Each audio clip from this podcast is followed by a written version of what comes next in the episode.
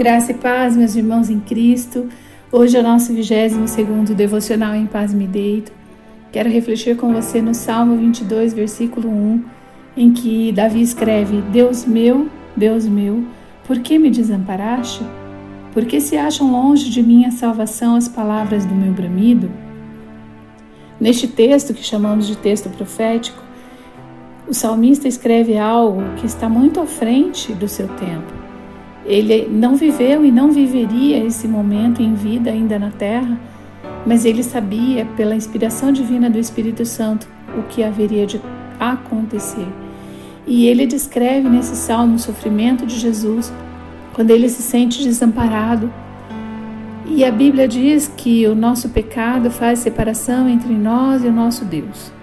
Contudo, Jesus não tinha nenhum pecado que pudesse separá-lo da presença do Pai mas ele levou sobre si o meu e o teu pecado.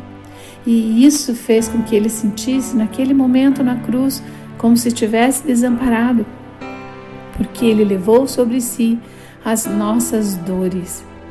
Isaías vai falar a respeito de Jesus também. Apesar de ter vivido no Antigo Testamento, ele vai falar da experiência de Cristo que veio ao mundo, morreu e ressuscitou para que eu e você pudéssemos ter a oportunidade de estar na presença do Senhor novamente. Isso é motivo de alegria e de comemoração. E eu quero te convidar para que juntos oremos ao Senhor neste momento.